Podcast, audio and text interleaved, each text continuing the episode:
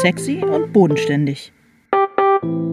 Till Rether und Alena Schröder reden übers Schreiben.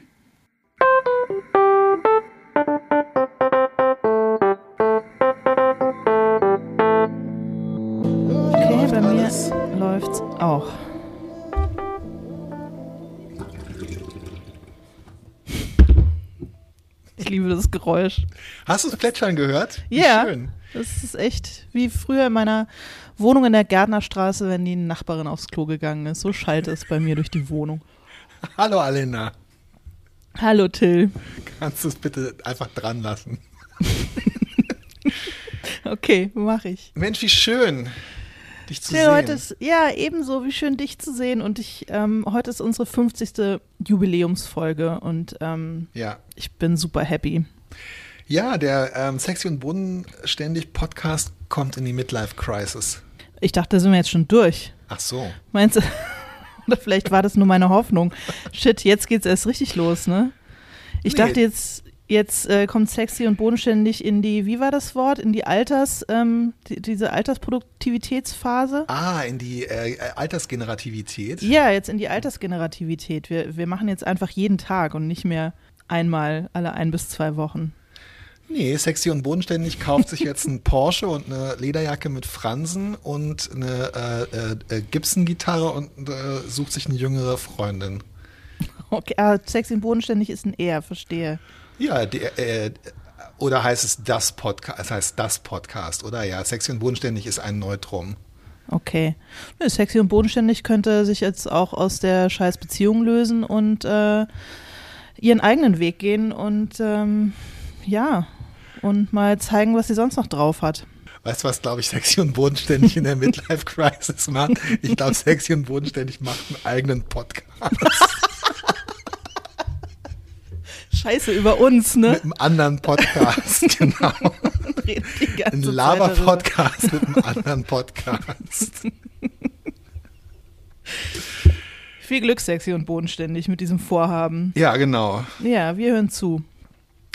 Es ist so schön. Du bist immer noch auf der Bestsellerliste mit deinem ähm, Roman Junge Frau etc. pp. Ja, Und, aber ähm, herber Absturz, muss ich mal sagen. Herber Absturz. Hä, ey, Alter, du bist Top 5 und einstellig immer noch. Ja, ja, ja, ja. Aber Christian Kracht kam angecreept und hat sich vor mich geschoben. Dirk. Rossmann, äh, Dirk Rossmann hat nochmal alles gegeben, hat nochmal 5 Millionen Radio- und Fernsehwerbung investiert und hat sich nach vorne gepusht. Und ähm, ja, ich habe neulich mich mit einem äh, Mann unterhalten, der auch einen Roman schreibt und der von seinem Agenten gesagt bekommen hat, ja, ist alles gerade schwierig, gerade für Männer so jenseits der ähm, wenn sie jetzt eine junge Frau wären, dann wäre es wirklich, dann wäre es einfach. Da, die, die können alles schreiben, es wird alles gedruckt, es werden es alles Bestseller. Aber ich äh, kann vermelden, also auf der aktuellen Bestsellerliste Top 10, acht Männer, zwei Frauen. Es, es sieht immer noch ganz gut aus. Für euch. Okay, da, Da fällt, draußen. mir, fällt mir ein Stein vom Herzen. Ich möchte die Sachen zwar nicht lesen, aber ich möchte sie weiter schreiben. Das sollst du ja auch. Apropos Schreiben. Heute zu unserer Jubiläumsausgabe haben wir einfach ein großes Geschenk an unsere HörerInnen mitgebracht. Ein vielteiliges Geschenk. Wir werden 50 von dir persönlich ausgewählte und damit ja auch irgendwie kuratierte Schreibtipps, Writing Advice, ähm, einfach hier mal so abhandeln und äh, Daumen hoch, Daumen runter machen und einfach so rumlabern, was wir so darüber denken. Ganz genau. Also von mir kuratiert ist, glaube ich, ein bisschen, ähm, ja, ist, glaube ich, ein bisschen, ähm, ich habe sie untereinander geschrieben und habe aufgehört, als die automatische Word-Dokument-Nummerierung bei 50 angekommen war. Okay, naja, gut. Ich schreibe das aber auch noch mal in die, ähm, ich schreibe das auch noch mal in die Show Notes, weil zwei wichtige Quellen sind ähm, einmal der Twitter-Account mit dem Handle ähm, Advice to Writers von äh, äh, John Winokur. Also den würde ich da reinschreiben. Von dem sind viele der der englischsprachigen ähm, die wir uns äh, im Gespräch versuchen zu übersetzen, bemühen zu übersetzen, Einträge und äh, aus dem Buch von Ilka Piepgras ähm, wo Autorinnen übers Schreiben berichten, ähm, Schreibtisch mit Aussicht, das würde ich dann auch nochmal reinschreiben. Da sind am Ende auch noch einige Schreibmaximen und Schreibtipps und so weiter. Ja, und es sind 50, weil wir 50 werden, genau. Und weil wir beide so gerne, weil wir so judgmental sind und gern Daumen rauf und runter machen. Guck mal, das erste und das erste, ähm, ich habe ja ein sehr gespaltenes Verhältnis zu äh, Philip Roth. Ähm, und das erste ist auch gleich von ihm. Das hat auch mit Judgen zu tun. Don't judge it, just write it. Don't judge it. It's not for you to judge. Ich glaube, er hat es genau in dem Ton auch geschrieben, oder? Wahrscheinlich. Ich glaube, das hast du sehr gut vorgetragen. Und ja, ich würde sagen, das sagt sich leicht, wenn man äh, Philip Roth ist. Don't judge it. It's not for you to judge it. Ähm, ich würde schon sagen, ey, äh, judge it mal lieber, bevor du 400 Seiten rausdonnerst. Einmal so zwischendurch, oder? Ja, und ich weiß Wie stehst auch du dazu? ganz genau. Wir sind ja, ich finde, wir sollten den Parameter anlegen. Ähm, ist, wir sind ja äh, der Entlastungs, nicht ein. Wir haben angefangen als ein Entlastungspodcast für AutorInnen. Wir sind inzwischen, kann man glaube ich selbstbewusst sagen, der Entlastungspodcast für AutorInnen. Niemand entlastet mehr als wir. Ja, wer, niemand hat auch bereits über 49 Folgen mehr entlastet und verspricht, weiter zu entlasten als wir. Und ich finde, man muss vor allem den Parameter anlegen, ist das entlastend oder nicht. Und ich finde es halt ein Daumen runter, Philip Roth, weil es ist null entlastend, Leuten etwas zu raten, was sie nicht tun können, nämlich sich selber nicht judgen oder was nur in den äh, genau wie du sagst, äh, man kann, wollte es vielleicht lieber tun. Vor allem finde ich es auch bedrohlich zu sagen, das machen andere dann am Ende schon. Ja, ja, das stimmt. Und was hilft es einem? Ähm, was hilft es einem, wenn man irgendwie sich 400 Seiten rausgequält hat und äh, dann hinterher jemand judgt, das ist alles Scheiß. Also, ja, nein, danke, Philip Roth. Daumen runter. Ab, abgelehnt. Ähm, das zweite ist letztendlich meine Zusammenfassung, äh, worüber wir auch schon mal gesprochen haben, von diesem Buch äh, Writing on Writing von Stephen King. Erst schreiben, dann recherchieren. Ja, finde ich äh, sehr interessante Herangehensweise. Bei mir ist ja eher erst schreiben und dann das Recherchieren vergessen.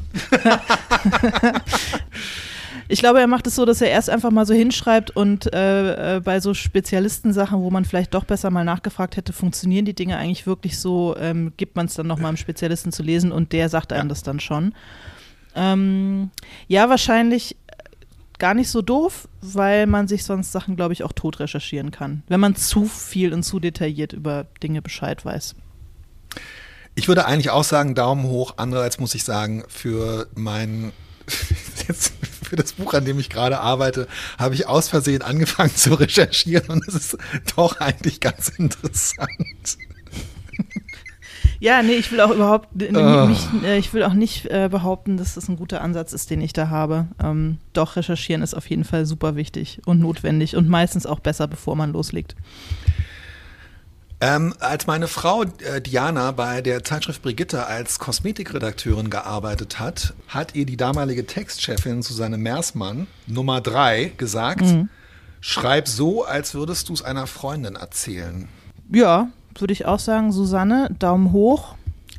Meistens richtig. Total. Und selbst finde ich, wenn man ähm, mit, also wenn man sowohl was ein, also Diana war als Wissenschaftsjournalistin eher immer so für die Zusammensetzung von Kosmetika und Wirkstoffe, die man da nicht so nennen darf und so weiter, äh, zuständig.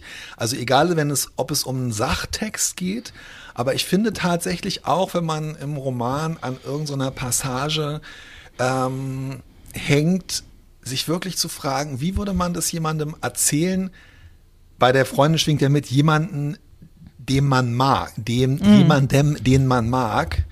Ähm, ja, super. Daumen hoch. Äh, zwei, zwei Daumen hoch. Und dann dieses ganze Kapitel ähm, Show Don't Tell. Da haben wir äh, verschiedene äh, äh, Urzitate gefunden, zum Beispiel von äh, Guy de Maupassant, dass man, du sollst wiedergeben, nicht berichten. Und von, von Tschechow ähm, äh, stammt die Maxime, äh, gehe sicher, dass du nicht wiedergibst, was deinem äh, Helden durch den Kopf geht, sondern äh, zeige es an seinen Handlungen. Alina, sag doch mal was. Show, don't tell. Würde ich auch immer unterschreiben. Funktioniert, klappt halt nicht immer. Okay. Aber wenn, ich finde es auch meistens besser, wenn es mir gelungen ist, etwas durch Handlungen zu zeigen, wo dann jeder weiß, was der äh, Held gedacht hat und es nicht, es nicht hinschreiben zu müssen. Aber ich glaube, immer geht es nicht. Immer geht Aber du es hast, nicht. du hast gestöhnt, weil, ähm, weil? Weil es mich oft einfach auch amüsiert, wenn Leute aufschreiben, wie es jemandem geht und es mir einfach nur mitteilen. Und ähm, ich irgendwie auch so ein bisschen das Gefühl habe, man spart ganz schön viel Platz und Zeit dadurch. Also Über- zwiespältig. Ja, okay. als. Leser und als Autorin. Aber es hat sich, aber es hat sich tatsächlich ja so durchgesetzt, als quasi gleich nach Kill Your Darlings First ähm, als die absolute Schreibmaxime, oder? Show don't Und, tell. ja, das finde ich, ja genau. Und darum ist es Und schon, schon deswegen macht es mich ein Ja. bisschen auch aggro, dieses äh, das Absolute, das da mitschwingt. Das ist das eine, genau. Es, deswegen macht es mich auch agro. Andererseits ist natürlich gerade, wenn man an seinen ersten äh, Projekten arbeitet, ist natürlich gut, sowas ähm, zu beherzigen, weil es, wenn man es nicht tut, definitiv genau das ist, was einem dann die Leute so, als hätten sie das Ei des Kolumbus oder den Stein der Weisen entdeckt, erstmal erklären, was man tun soll. Genau. Darum ist wahrscheinlich vor allem am Anfang einfach besser, selbst wenn man Bock hat, nur mal hinzuschreiben, ähm, wegen der Scheidung war er die nächsten Wochen sehr traurig sondern lieber dann, man, dann gi- gib dir halt zwei Absätze und beschreib, wie er auf seiner Matratze liegt und nicht hochkommt und ähm, die ganze Zeit nur äh, Whisky Love trinkt. auf Whisky trinkt und äh, äh, Love auf Netflix guckt oder keine Ahnung. Okay. Ähm, ich mache noch ein paar und dann wechseln wir uns, äh, wechseln wir uns mal ab hier bei. Äh, wir haben Okay. ich habe irgendwie auch das Gefühl, für das nächste bin ich zuständig und zwar für diesen äh, Spruch von George Saunders, den ich mal rauskopiert habe aus seinem äh, Auftritt äh, in, in so einem Interview im amerikanischen Fernsehen. Basically, you're avoiding, nee, was steht hier? You're trying to avoid sucking. Also man, man soll grunds man soll einfach versuchen, keinen Scheiß hinzuschreiben. Finde ich eine super Maxime und du hast es ja tatsächlich als Poster in deinem von mir so geliebten Büro hängen. Ja. Ähm, und das finde ich total, finde ich total super. Ja, weil das ist es am Ende. Das ist das, woran man sich am Ende festhalten muss, dass man halt nicht sacken soll. Ja, genau. Es ist, ich finde, es ist halt total schwierig, wenn man zum Das ist die Beispiel. Benchmark. Ja, wenn man halt, also ich finde es auch wirklich einen praktischen Hinweis, weil gerade wenn man vielleicht unter Zeitdruck ist oder wenn man überhaupt was versucht anzufangen und dann so da sitzt und denkt, also so auf der Jagd nach der genialen Eingebung oder nach der legendären guten Idee oder so ist oder ähm, nach dem perfekten Satz oder nach dem besonders schönen Bild. Also ich finde, man fängt oft mit so einem sehr hohen und unerreichbaren Anspruch an das Schreiben an und der, je mehr man feststeckt in einem Text, finde ich, desto größer ist die Gefahr, dass man diesen Anspruch immer weiter an sich erhebt. Und eigentlich ist der Anspruch viel realistischer zu sagen, okay, ich fange das Kapitel jetzt, ich will es halt nicht mit einem totalen Klischee, ich will es nicht mit einem total bekloppten Szene, sondern ich will es mit irgendwas anfangen, was nicht offensichtlich schlecht Sackt. ist. Ja, genau. Und die Wahrscheinlichkeit, dass dann dabei was Gutes rauskommt, ist eigentlich viel höher, als wenn man sagt, was wäre der genialste Kapitelanfang der Gegenwartsliteratur. Daumen hoch, George Saunders. Schon, oder? beiden, total. Ja, ich habe also ich habe neulich in einem in einer in einer in einer düsteren Ecke äh, des äh, der, der Lit, Litwissenschafts äh, Twitters äh, ein, ein die Anfänge eines George Saunders Backlashs äh, wahrgenommen und muss sagen, ich bin entsetzt und ratlos. Und ich finde es sackt, dass Leute sich jetzt anfangen von George Saunders abzuwenden. Ja, absolut. Und die sollen äh, trying zu, zu avoiden, mal zu sacken. Ja, und zwar im George Saunders, Saundersen Sinne. Oh Mann, ey. So, nächste. Jetzt kann ich mal was vorlesen. ja, Nächstes von äh, Nora Roberts, Ass in the Chair. Ziemlich klar und kurz. Man muss sich halt hinsetzen und den Scheiß aufschreiben. Ja. Vom drüber reden ähm, entsteht kein Text. Sagt eine Frau, die irgendwie 200 Bücher geschrieben hat, von denen jedes 200 Millionen Exemplare verkauft hat und es muss also was dran sein. Ja, ja, ich fürchte auch. Also es geht nicht ohne Disziplin und ohne, dass man sich der Sache irgendwann stellt und sich halt auf seinen Arsch setzt und es halt macht. Ja, und ich finde schon auch die Derbheit, in der sie das äh, formuliert hat, ähm, es ist am Ende halt wirklich dann einfach auch der derbe und ähm, relativ primitive Akt des sich Hinsetzens und seine unegalen Finger auf irgendeine schmierige Tastatur hauen, der dazu führt, dass was dabei rauskommt. Und wenn man es nicht tut, kommt halt nichts dabei raus. Ja, ja, ja, ja. Daumen hoch. Jo. Äh, jetzt mein, mein Hassliebling, Kill Your Darlings First. Ich finde nicht. Seid lieb zu euren Darlings. Pflegt eure Darlings. Macht sie noch schöner. Lasst sie leben. Ich habe das Gefühl, da steckt auch einfach sowas. Ich habe nicht recherchiert, äh, woher dieser Spruch ehrlich ein, äh, einfach äh, eigentlich kommt ursprünglich. Ähm, das wollte ich eigentlich machen, aber es weiß ich auch nicht. Ich habe gedacht, es wäre mein, mein allerliebster Darling, das jetzt mal zu recherchieren und dann habe ich den gekillt. Weil ich gedacht Ja. habe, es hält uns nur auf. Ja. Ich habe das Gefühl, da steckt so ein komischer Geniebegriff. Ich sehe da so, so äh, ungerechterweise männliche Autoren, ähm, die irgendwie äh, in, im- mit ihrem Drehbuchprojekt oder mit ihrem Serienkonzept oder mit ihrer Romanserie kommen und die total verliebt sind in die Idee, ähm, dass die Heldin äh, Gedanken lesen kann und Nymphomanin ist und, ähm, und äh, einen wahnsinnig knabenhaften Körper hat. Und ich glaube, dass diese Maxime irgendwie jemand Und dabei sehr viel essen kann. und dabei sehr viel zunimmt. essen kann und irgendwie auf, aber auch sexy und bodenständig ist. Mhm. Und ich habe das Gefühl, dass diese Maxime mal jemand erfunden hat, der ähm, mit, viel mit Leuten zu tun hatte, die sehr verliebt in sehr schlechte Ideen waren. Und der darum oder die darum gezwungen war, diesen Menschen zu erklären, kill your darlings first. Äh, Grundsätzlich sehe ich so wie du, aber ich habe das Gefühl, diese, diese, das, das kommt aus einer Seelenlage, wo jemand einfach das irgendwie mal loswerden musste. Kann sein. Es ist für mich ist es äh, also neben der der Gewalt und dem ganzen Schlamm ist es ein Grund, warum ich zum Beispiel Game of Thrones äh, nicht sehen mochte. Ich bin äh, hatte kurz überlegt, ein bisschen später als alle anderen auf der Welt einzusteigen und es mir doch anzugucken. Und dann wusste ich aber schon, dass eine der sozusagen Plottreiber dieser Serie ist, dass halt immer, wenn du gerade dabei warst, irgendeinen von diesen Charakteren irgendwie lieb zu haben, irgendwie für die zu routen und zu denken, oh, hoffentlich, hoffentlich schafft das, wird er halt gekillt. Und äh, das ist das, was diese Serie so genial und so besonders macht, unter vielen anderen Dingen, äh, dass halt niemand sicher ist und immer die Darlings äh, äh, sterben müssen. Und das, ugh, ich weiß nicht.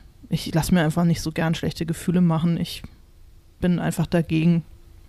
Ah, okay, das ist interessant, weil ich, also ich lese das Zitat oder diesen Rat schon so, dass, aber dass, dass damit nicht unbedingt Figuren gemeint sind, sondern Ideen halt wirklich. Zum Beispiel die Idee, dass irgendwas in 70er Jahren in einem Hochhaus spielen muss, weil ein Hochhaus wahnsinnig interessant ist. Nee, ohne Scheiß. Ja, oder na gut, es, es stimmt vielleicht manchmal dann, wenn man sich ein bisschen zu sehr verliebt hat in so, in so eine Metapher oder so ein Bild und total stolz Ja, drauf ja. ist, weil man hat das Gefühl, das ist besonders gut gelungen und dann verschließt man so ein bisschen den Blick dafür irgendwann, dass die aber trotzdem schief ist. Aber pff, ja, ich weiß nicht, ich finde, das hat irgendwie so was Sadistisches. komm, das mir Daumen runter, gefällt. ja, Ja, Daumen. Daumen runter. Es ist auch einfach so, es gibt halt immer diese, diese, hier kommen, also das wird weniger klischiert, je, äh, vielleicht in Stunde drei kommen wir auf äh, Sachen, die weiter hinten auf der Liste stehen. Aber je klischierter und vertrauter diese Sachen sind, desto größer ist einfach die Gefahr, dass man damit irgendwie im Laufe der Kontakte, die man beim Schreiben mit Leuten, die das judgen müssen, hat, dass diese Sachen halt einfach kommen und dass diese Tipps und das ist einfach auch so eine Sache, oh, ich glaube, es ist am besten, wenn man entweder so ein paar, ähm, so ein paar Scheindarlings aufbaut, damit dann Damit dann Fleisch da ist genau für den Lektor damit- zum so, Wegkürzen. so Kanonenfutter, Genau. um in dieser schrecklichen ähm, Metaphorik hier zu bleiben. Okay, mach mal weiter bitte. Okay. Schreiben ist leicht, man muss nur die falschen Wörter weglassen. Von Mark Twain. Ähm, ich habe das hier raufgesetzt. Es hatte neulich ähm, unser Freund Vido, unserer Freundin Maike äh, geschickt. Und ich finde, es ist so ein Beispiel. Es gibt ganz viele ja auch so heitere und so ein bisschen scherzhafte Schreibtipps. Ich finde ihn eher schmerzhaft. Ja, genau. Er ist halt, er ist zynisch eigentlich. Er, Er klingt ist- so lustig, ist- aber er ist ja. zynisch. Er ist zynisch, aber er ist natürlich auch wahr. Ja, aber es ist so ein bisschen aber so, nicht, als wenn nicht man was die sagen würde, Leichtigkeit äh, betrifft, sondern dass es beim Schreiben viel darum geht, das Richtige wegzulassen. Das meine ich damit. Das, Ah, äh, okay, okay. Ah, du hast recht. Ja, natürlich, klar. Das ist total, das ist ein, okay, also ich bin jetzt hier eben gerade wirklich, äh, mein Daumen braucht eine Halskrause wegen Schleudertrauma. Ich von ganz unten nach absolut, oben ja. getilt. Okay. Ich habe mir den Katsching. Daumen ausgekugelt. Deinen schönen Daumen. Na gut. Mach mal weiter, bitte. Ähm, ja. Ähm, write drunk, edit sober. Betrunken schreiben, nüchtern Redigieren. redigieren. Lieber nicht. Das ist meine Antwort. Also du machst es umgekehrt? Ich mache es umgekehrt. Nein, gemeint ist wahrscheinlich irgendwie, lass dich gehen, sei crazy, dreh durch, während du produzierst und dann äh, guck nochmal, nüch also quasi mit nüchternem Blick drauf und äh, also nicht, nüch nicht nüchtern im alkoholischen Sinne, sondern guck nochmal ernsthaft drüber und äh, schreib's nochmal neu oder bearbeite es. Ja, pff, mei, weiß nicht, kann ich nichts mit anfangen. Du trinkst nie beim Schreiben, oder? Nee, nur wenn wir zusammen wegfahren. Also wenn, dann eher äh, zufällig. Aber ich schreibe auch selten abends und ich trinke eigentlich nur abends. Wie ist das bei dir? Möchtest du, möchtest Na, ich, du hier also, was ja, beichten? ich schreibe ich schreib ja wirklich relativ viel oder sagen wir mal so, ich schreibe, ich generiere viel Text äh, zu den Zeiten, wo wir zusammen wegfahren. Und da habe ich schon so ein bisschen, ja, weiß ich auch nicht, so ein ähm, äh, so am englischen Landhausstil orientiertes Verständnis von Trinken, wo man dann so halt so sagt, so ab 16.30 Uhr ist der Sundowner irgendwie nicht Ja, nur aber erlaubt, das- genau. sondern fällig. Und dann schreibe ich aber durchaus noch ähm, dann schreibe ich aber durchaus noch zwei Stunden weiter, ähm, bis du dann Abendessen gekocht hast oder drei. aber was ja hier so mitschwingt, ist, dass man im Grunde genommen so viel trinkt, wenn man es jetzt wirklich nicht metaphorisch, sondern auf Alkohol bezieht, dass man die Kontrolle irgendwie verliert, sodass man sich beim, beim Redigieren dann wieder einfängt und an den Punkt es ist für mich schon manchmal angenehm, so ein bisschen kritische Fakultäten auszuschalten. Ich würde aber auch, ja, ich weiß auch nicht, wir haben letztes Mal schon drüber gesprochen, hier schwingt für mich auch so ein bisschen dieser Kult um den First Draft irgendwie mit, so wie man dann, wenn man Ja. dann so mit ganz analytischem Verstand und so hart und äh, nüchtern nochmal an die Redigatur rangeht. Ich finde, hier wird so ein Gegensatz wieder aufgemacht zwischen Schreiben und Redigieren, der mir einfach grundsätzlich nicht gefällt. Daumen runter. Ja, und auch dieses Bild des irgendwie wild äh, auf die Schreibmaschine hackenden, mit wirrem Ja, Haar in der Dichterklause ja, sitzenden es- Genies.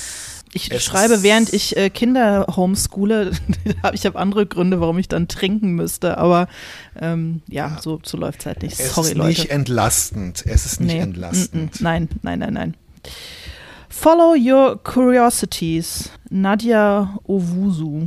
Finde ich eine sehr gute Ma Maxime. Ist so, Ja. Klingt so ein bisschen New Agey, aber wirklich, also nicht nur über Sachen zu schreiben, auf die man irgendwie neugierig ist und die einen selber interessieren, sondern auch beim Schreiben, vielleicht wenn man das Gefühl hat, man ist in einer schwierigen Szene, sogar wirklich ganz runtergebrochen auf eine, eine Szene, wirklich sich dann zu überlegen, was interessiert mich eigentlich daran, was macht mich hier neugierig, welche Reaktion von welcher Figur würde mich jetzt interessieren.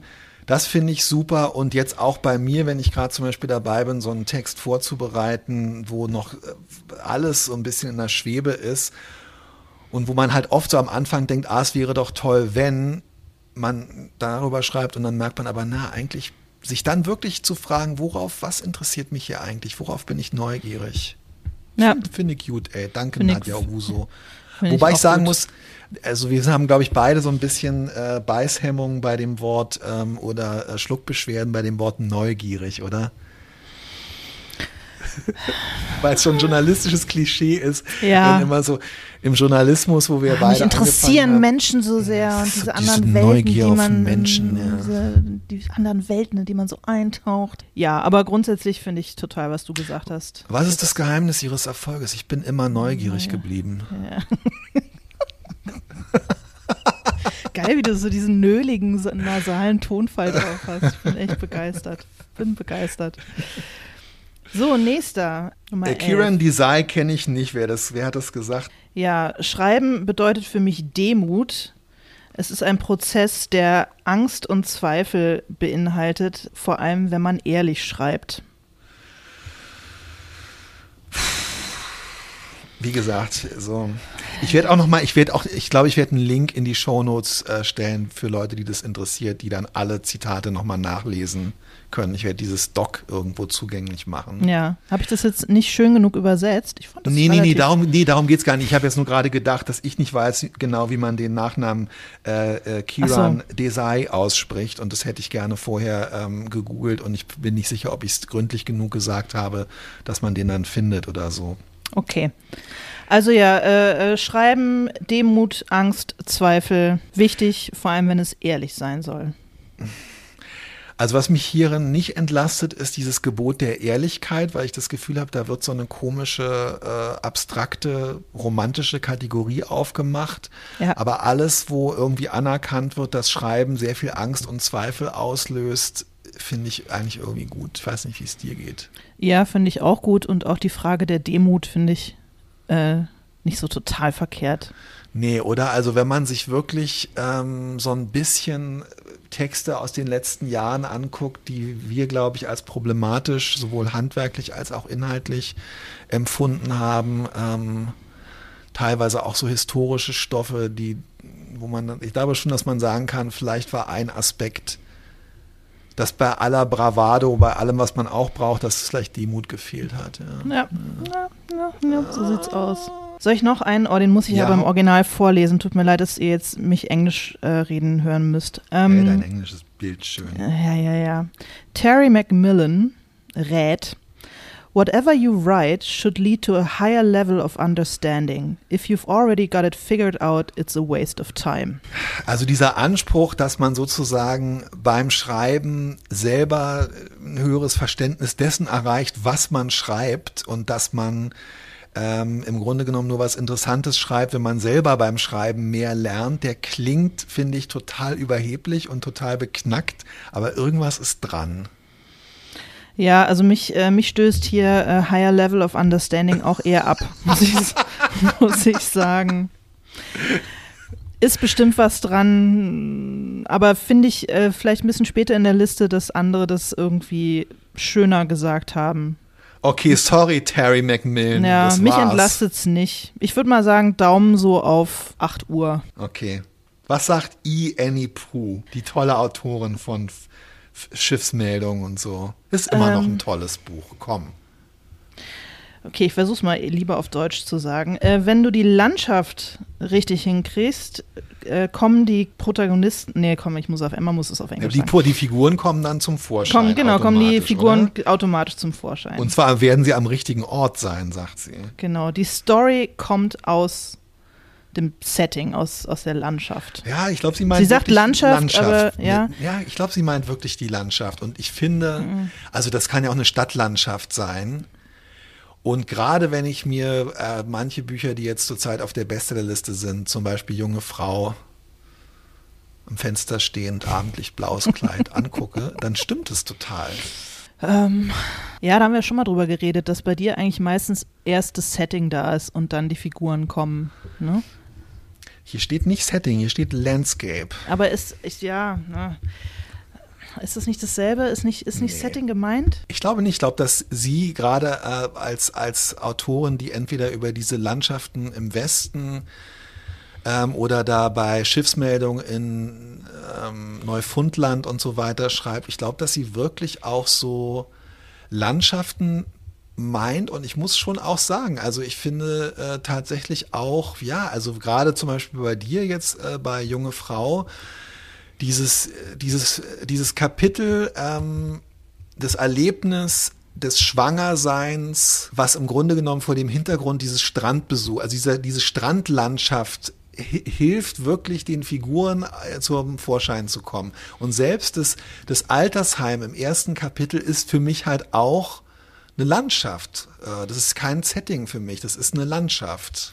Okay, na gut, so gesehen. Ich hätte halt gedacht, mit Landschaft, also gerade bei, bei, bei ihr, bei äh, Annie, oh, wie spricht man den Namen richtig aus?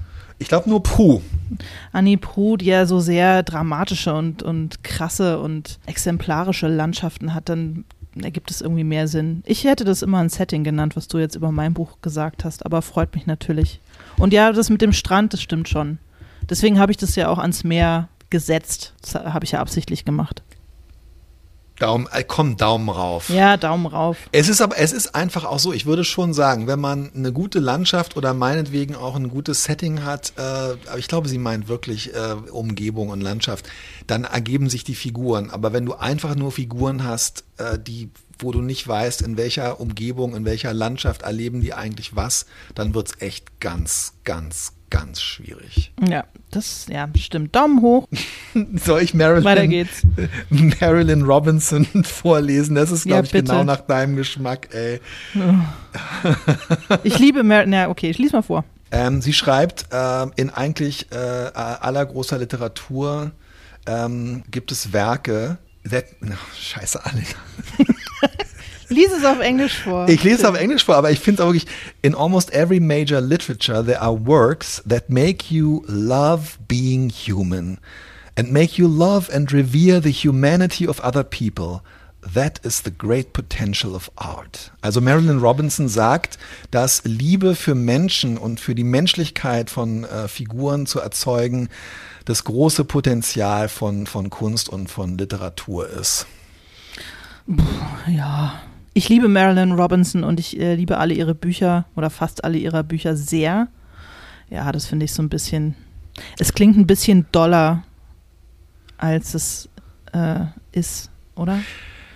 Und es, ich finde auch ich, nicht, dass äh, jedes große Werk mich äh, die Menschen lieben lässt beim Lesen oder die Menschlichkeit. Ja, aber wenn man es, finde ich, runterbricht und sagt, was kann einen hieran entlasten, ich glaube, dass es, äh, selbst wenn die Figuren unsympathisch oder ähm, grausam oder nicht liebenswert sozusagen sind, wenn man sie als erfundene Figuren und die Arbeit an ihnen nicht irgendwie liebt und wenn man das nicht irgendeine menschliche Qualität an ihnen auch lieben kann, dann wird es, glaube ich, schwierig, das zu schreiben bis zum Ende.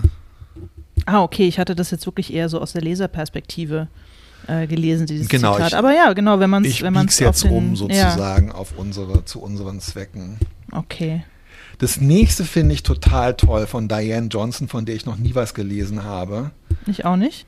In dem, was wir für schlechte Dialoge äh, halten oder was wir als schlechte Dialoge wahrnehmen, sprechen die Figuren direkt miteinander.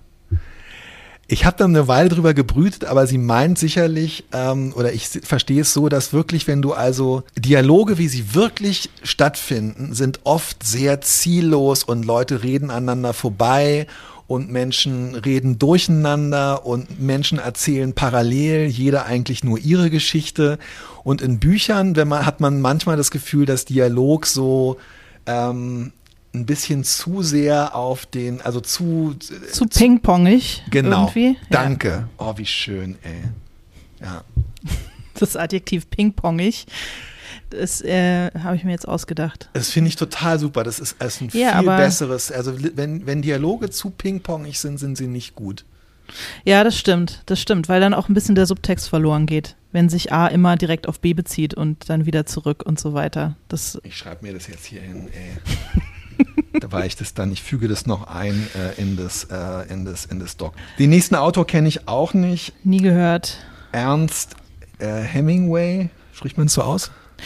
Puh, kann sein, ja. Kann ähm, sein. Uh, I always try to write on the principle of the iceberg. There is seven eighths of it underwater for every part that shows. Also er schreibt nach dem Eisbergprinzip, äh, oben an der Oberfläche des Textes ist ein Achtel und sieben Achtel sind unter der Wasseroberfläche und man sieht sie nicht. Er hat so viel recherchiert, er weiß so viel. Ja, er, er kann so viel schauen und muss nichts mehr, dass er nur noch ein Achtel tellen muss. Ja. Und ja. alles andere schaut sich von ganz allein. Er ist also auch, er weiß sieben Achtel mehr als sein Text und als seine Leser. Ja, entweder das oder du liest es, du liest nur ein Achtel, aber du fühlst, du fühlst, Till, in deinen Eingeweiden die Wucht der anderen sieben Achtel. Ja, also bei mir ist es genau, ich kann nur sagen, ähm, ich hoffe, dass dieser Autor Erfolg mit dieser Methode hat. Ich kann, weiß es nicht. Aber, Viel Glück, Ernst. Äh, ja, vielleicht jemand, der noch am Anfang seiner Karriere ähm, dann äh, umso mehr viel Glück. Ähm, der Name Ernst ist ja wieder sehr populär. Mhm. Äh, ich schreibe genau umgekehrt. Also für mich hat sich wirklich eher, ähm, ich, äh, ich, ich weiß ein Achtel und simuliere sieben Achtel. Ich finde das null entlastend. Nee, es ist nicht wirklich entlastend, aber es ist auch nicht ganz äh, falsch. Wow. Es ist ja so ähnlich wie das, was äh, danach kommt. Das, was ich nicht schreibe, ist genauso wichtig wie das, was ich schreibe. Jamaica Kincaid. Ja, ist im Grunde ganz ähnlich, oder? Wie das, was dieser Ernst Hemingway da gesagt hat, oder? Oder würdest du sagen, es ist was ganz anderes? Ich finde es aber entlastender und, und einfacher, sich ja. zu sagen, was ich nicht hinschreibe, ist genauso wichtig wie das, was ich hinschreibe, weil es ein erstens, finde ich, so ein bisschen entlastet, wenn man wieder wenig geschafft hat, scheinbar, weil man wenig geschrieben hat. Das heißt, oft sind auch Entscheidungen, wenn man nicht, wenn man sich hingesetzt und wenig geschrieben hat, hat man ja aber auch offenbar Entscheidungen gegen Sachen getroffen. Und es ist auch wichtig, tatsächlich sich aktiv gegen Sachen zu entscheiden. Und ich, ja, das ist ja, ich finde es irgendwie auch, bei Hemingway schwingt halt so was Mystisches, ähm, so wie so eine Naturgewalt mit. Und hier ist es, finde ich, entlastend, weil ähm,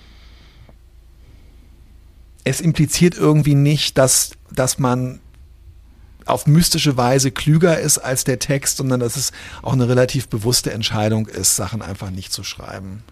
Geht mir so. Genau, das ist ja auch relativ nah an dem, was Mark Twain gesagt hat, dass man einfach die falschen Wörter weglassen soll, nur vielleicht in einer größeren, ja. in einem größeren Zusammenhang. Ich finde es gut, Daumen hoch. Geil. Äh, Nummer 18 kommt jetzt. Ja, Truman Capote. Ich schreibe immer das Ende zuerst und dann fange ich wieder vorne an. Ähm, es ist immer gut zu wissen, wo man hin will, meiner Meinung nach. Ich glaube, dass man damit nichts falsch machen kann, aber du arbeitest auch nicht so, oder? Nee, aber ich weiß, dass es mir, also ich schreibe das Ende nie zuerst, aber es hilft mir tatsächlich, wenn ich so eine ungefähre Vorstellung habe, worauf es hinausläuft und wie es ausgeht. Nee, nicht so total konkret, aber so in etwa. Und ich glaube, es ist tatsächlich sehr entlastend, wenn man das hinkriegt, weil dann gerade was so bei ersten Projekten ähm, oft so schwierig ist, ist, glaube ich, so diese, dass es alles so überwältigend viel und so unüberschaubar ist. Und man schafft sich halt so ein, wir haben das schon mal äh, besprochen, man schafft sich so einen Fluchtpunkt, wenn man weiß, wo es hingeht und kann dann die genau. Linien mehr oder weniger verkrunkelt oder gerade dahin ziehen. Also dieser Truman Capote, äh, kann man sagen. Äh, der ist seiner heißen der Sache scheint, der Spur, Der scheint es drauf zu haben. Ich hoffe, wir haben seinen Namen richtig ausgesprochen. Jetzt kommt was Schönes. Das darfst du vortragen. Kennst du, kennst du Cynthia Heimel? Ich nur vom Namen her, aber weiß, habe noch nichts von ihr gelesen. Ich kenne sie weder vom Namen her, äh, noch habe ich was von ihr gelesen, aber ich finde ihre, äh, ihren Rat okay. sehr beherzenswert. Sie sagt, when in doubt, make a fool of yourself. Also äh, im Zweifel mach dich lächerlich. Es gibt eine ganz, ganz mikroskopisch feine Linie zwischen ähm, brillanter Kreativität und sich wie der größte Idiot der Welt aufführen. Also was soll's? Leg einfach los. Oder sie sagt springen, genau. also spring auch vielleicht einfach ja. über diese Linie. Also diese Linie, das ist zwischen es echt super machen und es total peinlich und scheiße machen, die ist einfach wahnsinnig dünn und man muss es einfach riskieren. Genau, und ich glaube, dass man bei der Arbeit auch sehr oft ähm, wie so ein äh, Kind beim Gummitwist äh, zwischen dieser, also auf der einen oder auf der anderen Seite dieser Linie hin und oh, her. Das stimmt, ja, ja. Mir geht es jedenfalls. Ja, so. du hast total recht. Und dann ist der Zauber eigentlich so schnell, äh, zu hüpfen, dass niemand genau sieht, wo man gerade ist. Weißt du, was ich meine? Wo man ist. Genau. Oh, das stimmt, das finde ich auch total schön. Das nächste würde ich auch gerne noch kurz vorlesen, weil ich das in einem Buch äh, von äh, Yoko Tawada gefunden habe. Und ich, es klingt total seltsam, aber ich weiß nicht, vielleicht kannst du was damit anfangen. Leser mit scheinbar gutem Geschmack möchten lieber eine vage Atmosphäre und eine geheimnisvolle Abbildung ihres Wohnzimmers. Ja, das heißt doch wahrscheinlich, dass, dass Leser es eigentlich ganz gerne haben, wenn sie ihre eigene Realität aber so ein bisschen mysteriös verfremdet in einem Buch wiederfinden. Genau, oder? wenn, wenn Also, ja. dass sie sich zu Hause fühlen können, aber es ist ein bisschen größer als das eigene, als das eigene Leben. Ja, ganz genau. Sie sieht es so ein bisschen kritisch, weil sie diese Leser ja eigentlich angreift, indem sie sagt, Leser mit einem scheinbar guten Geschmack. Aber ich glaube, wir beide Ja. sind uns einig, dass wir für Leser mit einem scheinbar guten Geschmack schreiben, oder? Ja, Ich, denke finde auch. das auch total. Das ist, glaube ich, für mich die Beschreibung meiner Zielgruppe sind LeserInnen mit einem scheinbar guten scheinbar Geschmack. guten Geschmack. Absolut. Absolut. Und genau, also das, ich finde so diese Maxime, das Vertraute auf ähm, heimlich, unheimliche Weise unvertraut zu machen, das ist schwer herzustellen, aber manchmal finde ich, ist es schon entlastend und hilft, wenn man sich so eine Passage nochmal anguckt und sich fragt, was stimmt hier eigentlich nicht. Vielleicht ist es das, was da fehlt oder was man überzogen hat. Das nächste finde ich auch super. Das ist äh, von Maeve. S- Spricht man das so aus? Maeve Binchy, ja, die berühmte Maeve äh. Unterhaltungsroman-Bestseller-Autorin. Maeve Binchy sagt, meine hässlichen Entlein äh, werden nicht zu Schwänen in meinen Geschichten. Ich habe hässliche Entlein, die zu ähm, selbstbewussten Enten werden. Das finde ich auch total toll. Finde ich auch super. Also dieses irgendwie, dass man sich vorstellen muss, ja, der Held oder die Heldin muss nach der Heldenreise, also ähm, quasi wie ein, eine verbesserte, äh, grandiose Version seiner Ja. selbst irgendwie auferstehen. Das ist Quatsch, sondern man muss die gebrochene, fehlerhafte Figur, wenn man das möchte, wenn man sie einfach nicht scheitern sehen möchte, dann äh, muss sie mit ihren Brüchen und ihren Fehlern irgendwie strahlen dürfen. Ich finde das auch total schön und ich muss auch sagen, ich finde diese Formulierung ähm, Confident Ducks oder selbst, also ich finde es auf Deutsch sogar, wie du gesagt hast, selbstbewusste Ente noch schöner und werde mir das, glaube ich, wirklich in Zukunft auch so ein bisschen ähm, merken. Und ich finde, das meine ich jetzt wirklich auch kein bisschen ähm, sexistisch. Ich, wir sind keine sexistische Familie.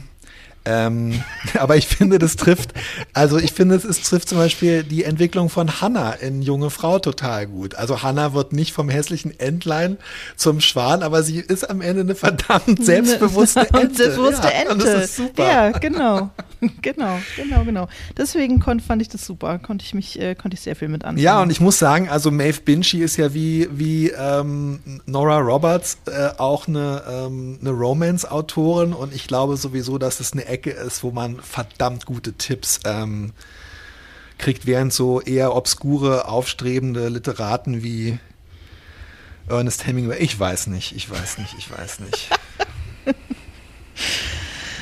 Und guck mal hier, der große, ähm, alte und leider inzwischen nicht mehr lebende Mann des Spionageromans, John Le Carré sagt, ähm, wenn man eine Figur Stück für Stück zusammensetzt, dann ist das, was es wirklich gelingen lässt, ein Stück von dir selbst.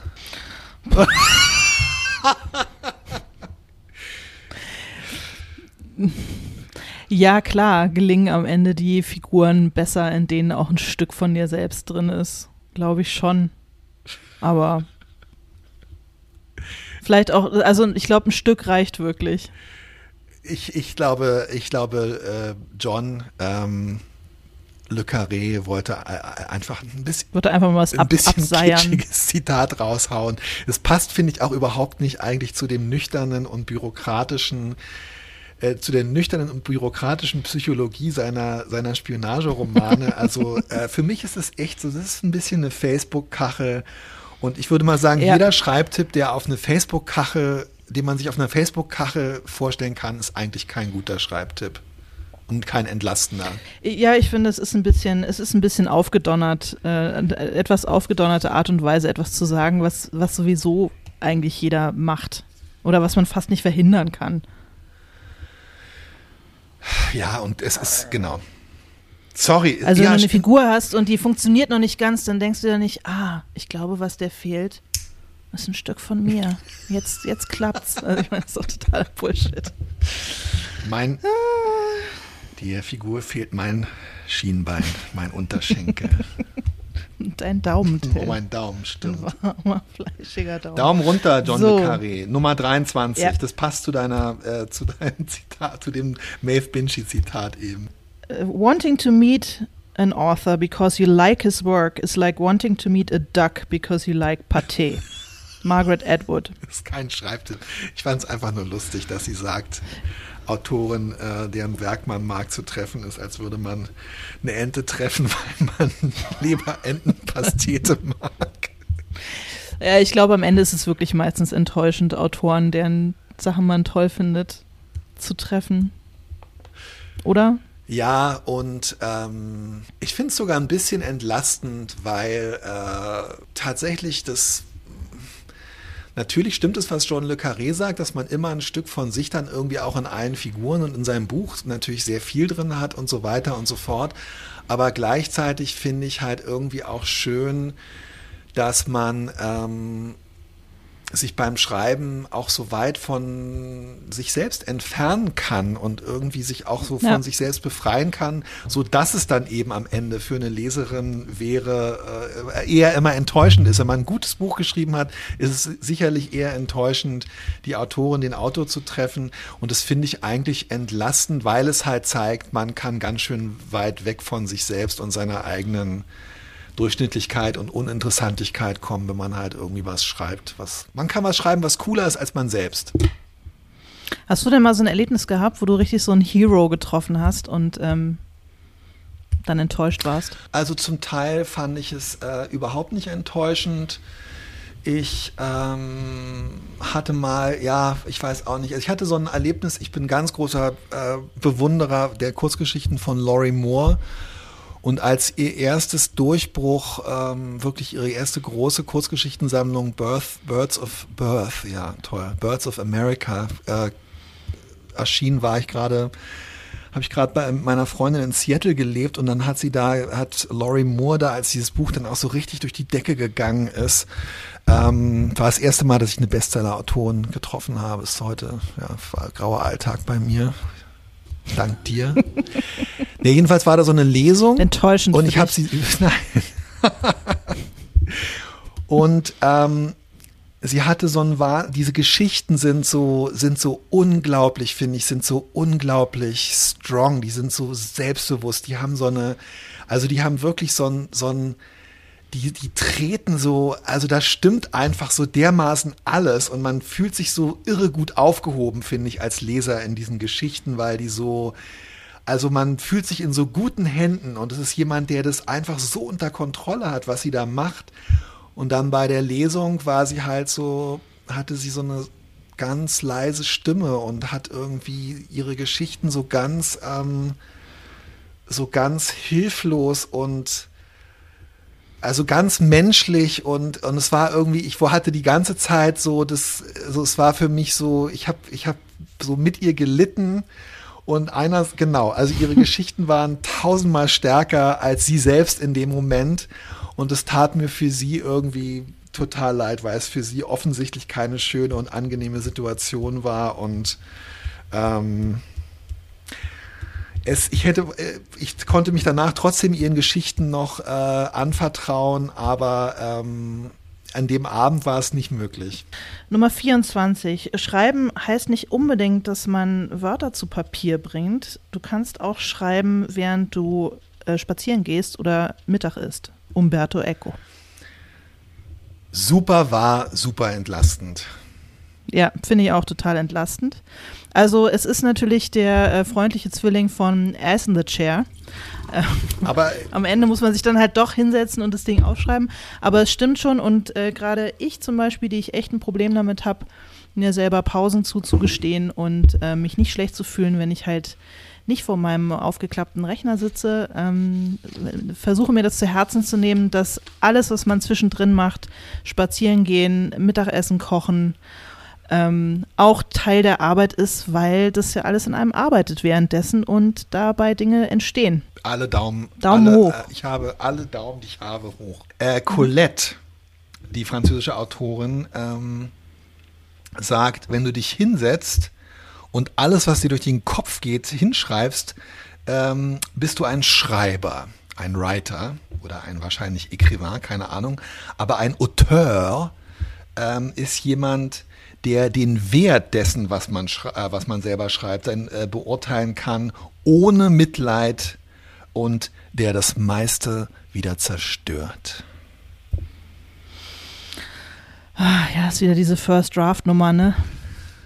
Fuck it. Ich finde es ein bisschen Nicht- äh, äh, Ich dramatisch. finde es auch äh, äh, überdramatisch, äh, nicht entlastend, nicht hilfreich und es reicht mir vielleicht auch Écrivain und nicht Auteur zu sein.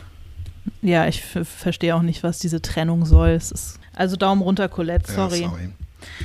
Jetzt kommt Sadie Smith. Ähm, die Pflicht eines Schriftstellers ist es zu register, zu registrieren, wahrzunehmen, wie es für ihn ist, in der Welt zu sein.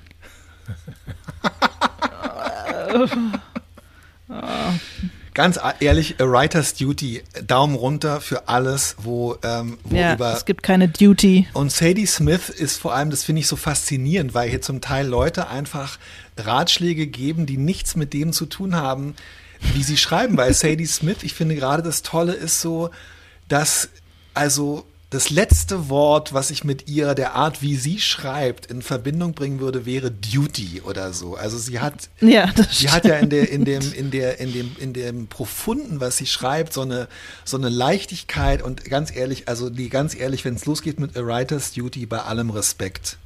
Runter, Daumen runter. Dom Runter. Du bist Und dran. Harold Ross, der legendäre ähm, New Yorker Redakteur und äh, ähm, Chefredakteur und Editor und so weiter.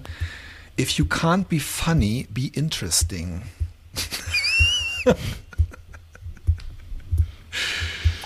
Äh, ja, ja, unbedingt. Aber das klingt so, als wäre das eine irgendwie leichter als das andere. Also wenn du schon das eine nicht schaffst, dann versuch wenigstens das andere. Ja. Ich glaube, es ist viel, viel schwieriger, interesting zu sein als funny. Genau. Funny ist ziemlich leicht. Ich würde es umdrehen und würde sagen, und Ja. gerade beim Schreiben, also gerade bei Genau. der Art von Literatur, wie wir sie schreiben, für LeserInnen mit scheinbar gutem Geschmack. Ich finde gerade, wenn man irgendwie nicht weiterkommt oder so, sich dann zu sagen, if you can't be interesting, be funny, also sich im Zweifelsfall über eine lustige Szene oder über einen Gag oder so äh, oder über eine heitere Figur dann über so eine Durststrecke im Buch hinweg zu ähm, helfen, das finde ich eigentlich vielleicht nicht entlastend, aber schon einen praktikablen und guten Tipp. Also Harold hatte es irgendwie falsch rum. ja, falsch rum. Deswegen Daumen eher so. Nö, Daumen runter, weil wir Uhr. haben den besseren Tipp. Unser Tipp ist, if Stimmt. you can't be interesting, be funny. So, Tja, genau. funktioniert für mich seit. viel besser. James Baldwin sagt, ähm, die Pflicht äh, eines Schriftstellers ist es, die Erfahrung der Menschen, die ihn Oh Gott, man kann, kannst du das auf Deutsch besser sagen? Ich würde sagen, ähm, die, die, die Pflicht oder die Verantwortung äh, eines Schriftstellers ist es, die Erfahrung der Menschen, die ihn hervorgebracht haben, freizulegen. Danke. Ja, danke, sehr schön übersetzt. Ich glaube, dass das bei James Baldwin und gerade wenn man als, als schwarzer Autor, schwarze Autorin oder als Person of Color ähm, über die Erfahrung in der Gegenwart schreibt, da an Erfahrung in der Vergangenheit anzuschließen, finde ich das eigentlich. Ich glaube, dass ich verstehe, was er meint, und ich glaube, dass es aber auch für Autoren, für so wirklich Mainstream-Weißbrot-Autoren, für uns total auf eine Art irgendwie zutreffend ist. Und letztendlich ist er beschreibt er das, was du gemacht hast. Ähm, Ja. Und er beschreibt auch das, was ich in äh, einem der vielen Bücher, die niemand kennt, ähm, nämlich in Treue Seelen, äh, versuche zu machen. Aber es ist halt kein hilfreicher, es ist in dem Sinne in unserer Kategorie nicht hilfreich, weil alles, was mit Duty, Responsibility und so weiter anfängt, äh, schwierig. Und Laurie Moore sagt Nummer 29, obwohl ich sie so wahnsinnig liebe, Writing has to be an obsession. Schreiben muss eine Obsession sein.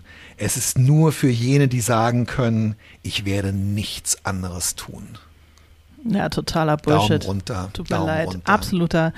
Ich sehe es genau als Gegenteil, wirklich. Also ich, die interessantesten Bücher sind von äh, Leuten, die auch noch äh, nebenbei eine Familie ähm, äh, äh, mit Care-Arbeit oder sonst wie versorgen, von Leuten, die wissen, wie es im Berufsleben aussieht, von Leuten, die hin und her gerissen sind zwischen unterschiedlichen Zuständigkeiten und Dingen. Also null entlastend, null hilfreich. Null entlastend und so eine Überhöhung äh, dieser Kunst zu sagen, ja, und du musst, du musst bereit sein, auch in Armut zu leben und äh, äh, du musst sagen können, ich kann nichts anderes tun und wenn ich und wenn ich verhungere, muss ich schreiben und ja, also für mich stimmt es nicht und ich glaube für die aller, allerwenigsten Leute, die schreiben, trifft es zu. Nummer 30. Ach so, ja, äh, äh, halt deine, halt deine Ausrufezeichen unter Kontrolle. Du bist, äh, du hast, du darfst höchstens zwei bis drei pro 100.000 Wörter benutzen. El Elmore Leonard. Der ähm, Autor, auf dessen Grundlage irgendwie die äh, entweder offiziell oder inoffiziell alle Quentin Tarantino-Filme beruhen. Ah, okay, siehst du, wusste Echt ein cooler Ja, Krimi-Autor abs- und er hat total recht. Verdammt. Er hat total recht. Im Grunde hat das Ausrufezeichen in keinem Prosatext irgendwas zu suchen. Und es ist entlastend, weil man eine Taste weniger ansteuern muss. Und das Ausrufezeichen ist relativ weit oben links mit dem kleinen Finger. Super entlastend. Don't do it. Don't Ja. touch the Ausrufezeichen. Alice McDermott, von der ich leider auch noch nie was gelesen habe, ähm, sagt, äh, einer der nervigsten Ratschläge, den ich jungen Autorinnen gebe, ist, dass sie sicher gehen sollen, dass ihre Geschichten nicht zu sehr von dem handeln, wovon sie handeln. Be sure your stories aren't too much about what they're about. Ja, finde ich interessant. Äh, finde ich auch nervig, aber finde ich auch interessant und heißt dann vielleicht, dass man quasi seine, so die zweite Ebene nicht außer Acht lassen soll. Oder? Ja, Also wie würdest du das übersetzen für ja dich? und ich, genau. Und ähm, auch, die, dass man sie nicht außer Acht lassen soll, dass man sich darüber klar werden soll, ähm, wovon das, was man schreibt, eigentlich handelt. Und ähm, ja, also dass man das aber dann eben auch nicht in den Text reinschreibt. genau. Hey Alice, alles gut, ist gar nicht so ist okay. nervig. Ja, ja, ja, ja, komm, Daumen hoch. Äh, William Goldman. Das einfachste auf der Welt ist es nicht zu schreiben. Ja, absolut richtig. Und total entlastend finde ich, weil es einem einfach Ja. auch nochmal klar macht, ja, es ist nicht einfach zu schreiben. Und eigentlich jedes Mal, wo man sich wirklich hinsetzt und ähm, anfängt, was zu schreiben, äh, tut man etwas, wo wirklich eigentlich alles andere leichter wäre. Ja, Daumen hoch. Oh, jetzt kommt ein richtig, richtig schöner Arschlochsatz. Den darfst du wieder vorlesen. Ja, schon wieder dieser Truman Capote. Um gut schreiben. Wer ist der ich Typ? weiß auch nicht. Ich glaube nicht, dass das war. Aber ich glaube, auf, auf die Art wird es nichts. Aber er sagt, äh, um gut schreiben zu können, muss man etwas Kühleres in den Adern haben als Blut. Warum nicht was Wärmeres? Ganz ehrlich, ich glaube, dass er einfach damit sein äh, Buch äh, In Cold Blood irgendwie ähm, nochmal, ich glaube, es ist, er wollte einfach seine, ich glaube. Cold Blood war Diese einfach, nüchterne Betrachtung war einfach seine Tagline. Alles Verbrechens. es ist total bescheuert. Es ist so ein bisschen so, ähm, Nichts darf dich anfassen. Ja, pff, nö. Daumen runter, Truman. Ja. Tut mir leid. das nächste hat jemand getwittert. Ich weiß leider nicht mehr wer. Ähm, diesen Spruch, den fand ich aber eigentlich ganz schön. Nummer 34. Einer muss immer leiden, entweder der, der es schreibt oder der, der es liest. Puh. Ich hoffe nicht, ey. Ich weiß es Ja, nicht. ja, das ist so ein bisschen wie Qualität kommt von Qual. Pff, oh. Ich meine, unsere allererste Folge vor 50 Jahren war über Ja. ähm, Leiden beim Schreiben. Der Impuls, das so zu sehen und da auch anzusetzen, ist schon sehr groß. Aber ich glaube, ganz ehrlich, wenn ich irgendwas hoffe für sexy und bodenständig und für uns beide, ist, dass wir in diesen bisher 49, 50 Folgen gelernt haben, dass es vielleicht nicht beim Leiden anfangen muss und dass es auch zum Teil echt Ja, es ist schon. Also ich habe immer das Gefühl, es gibt nur diese zwei Extreme. Entweder Leute, die äh, total obsessed sind und die irgendwie nichts anderes tun wollen und können den ganzen Tag zu schreiben und es einfach mega geil finden. Oder äh, äh, Leute, die sagen, oh, es ist alles Elend und Qual und Leid. Ähm, und ich glaube, beides ist halt. Also das gibt es bestimmt, aber ich glaube, die große Mehrheit der Menschen, die äh, schreiben und vom Schreiben leben, bewegen sich irgendwo zwischen diesen beiden merkwürdigen Extremen. Ja, genau. Und wenn man anfängt, sich mit Schreibtipps zu beschäftigen, also wenn man sich Bücher kauft und so, die Tipps sind halt ganz, ganz oft sehr extrem. Und eigentlich, je extremer so ein Tipp ist, desto weniger, finde ich, bringt der irgendwie. Ja. Also, ja, ganz genau.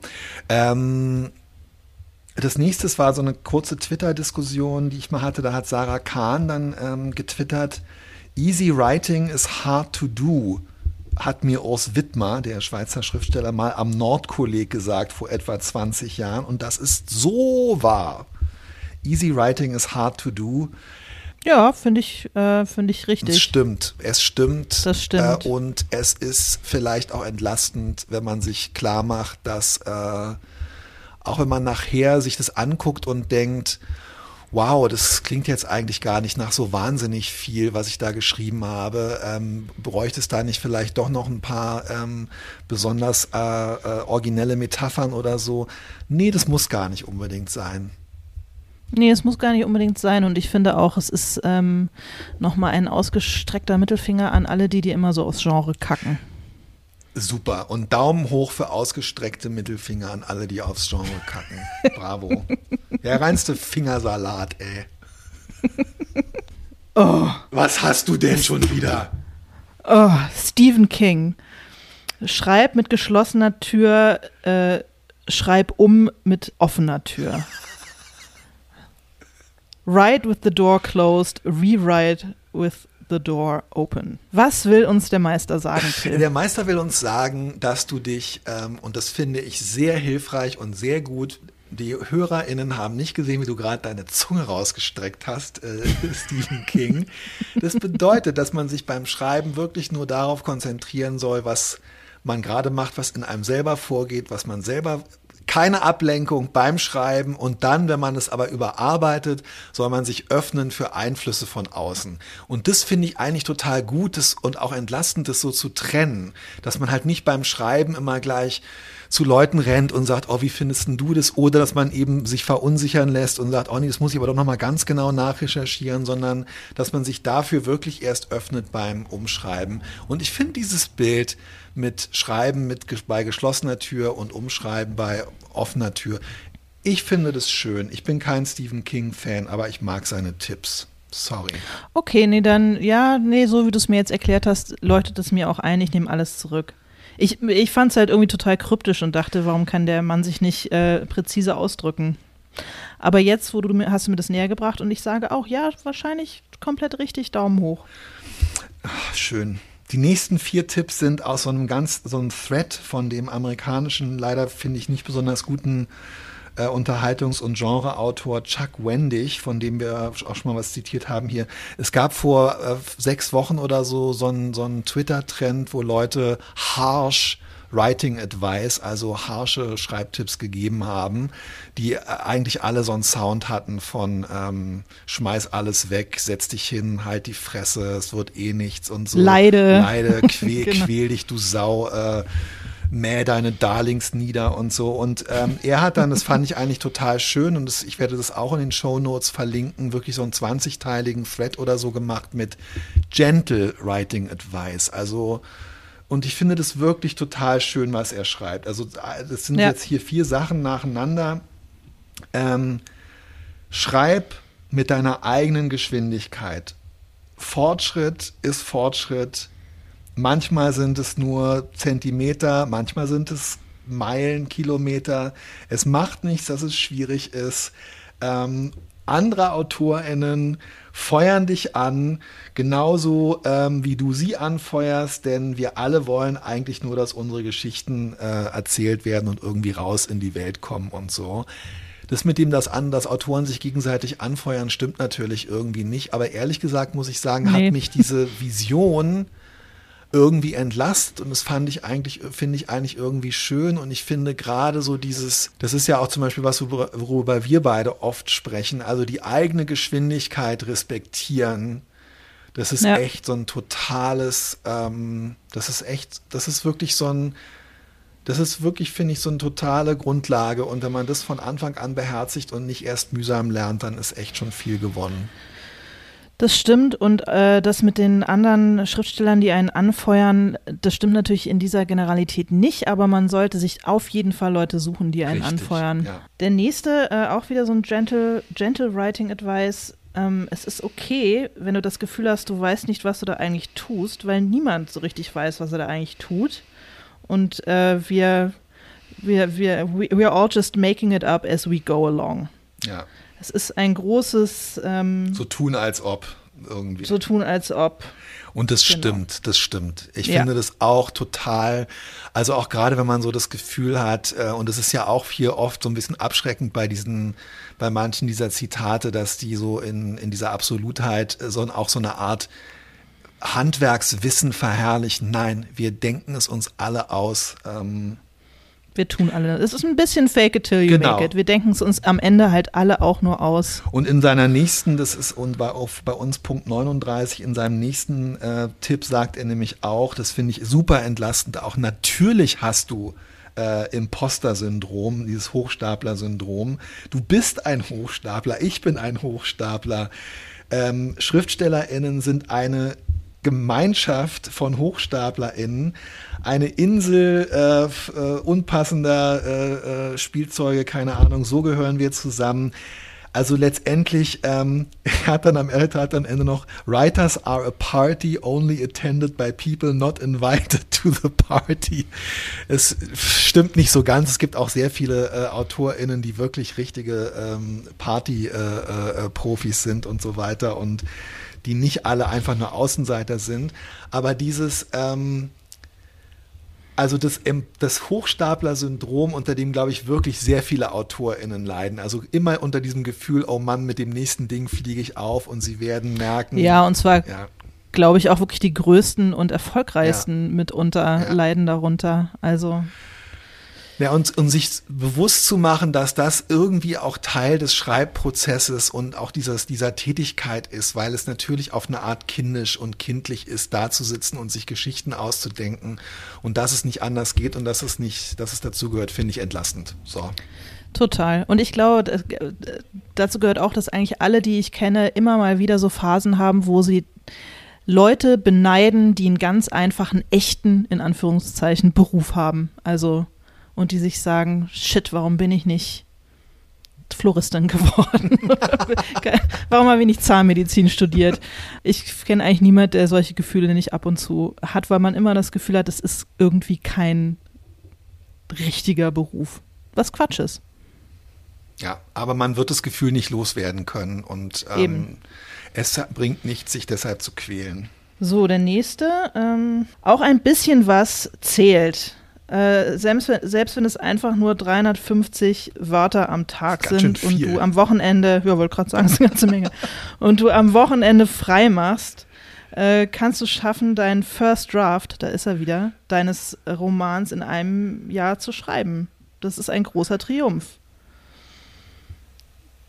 Äh, most people write one no novel every never. Ja. Also die meisten Menschen schreiben nämlich eben keinen Roman.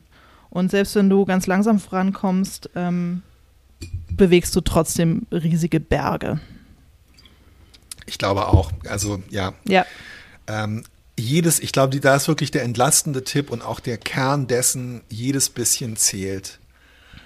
Jedes bisschen zählt und jedes bisschen ist besser als nichts. Und jedes bisschen. Und ist immer genau. noch eine ganze Menge. Weil ja. ganz wichtig auch eben dieses Gefühl ist, mit dem man dann am nächsten Tag wieder ans Schreiben geht und wenn man sich klar gemacht hat, auch die 350 Zeichen, würde ich mal sagen, die ich gestern ja, nur genau. geschrieben habe. Äh, das war was und das war wichtig und keine Ahnung, ähm, hey, das ist super. Äh, das ist besser, mit so einem guten Gefühl in den nächsten Arbeitstag zu gehen, als mit dem Gefühl, oh, gestern wieder nur so wenig geschafft. Mhm. Ich habe jetzt ein paar Zitate hier noch am Ende äh, aus diesem Buch von Ilka Piepgras, wo sie äh, schreibt mit Aussicht. Und ähm, Eva Menasse sagt, vieles mit dem Schreiben ist wie mit der Liebe. Es kommt auf den Zeitpunkt an. Hä?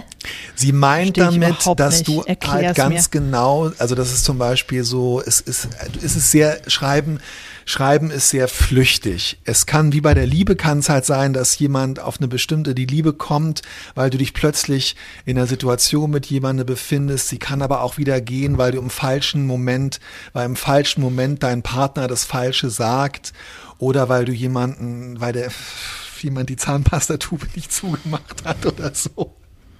Und mit dem Schreiben ist genauso, das ist, sind die Inspiration und das richtige Wort, das richtige Bild ähm, kommen nur in einem ganz bestimmten Zeitpunkt und zu einem anderen Zeitpunkt kommt wieder was anderes und du musst dir sehr viel Zeit nehmen und dich sehr öffnen und sehr darauf einlassen, um empfänglich für diese richtigen Zeitpunkte zu sein.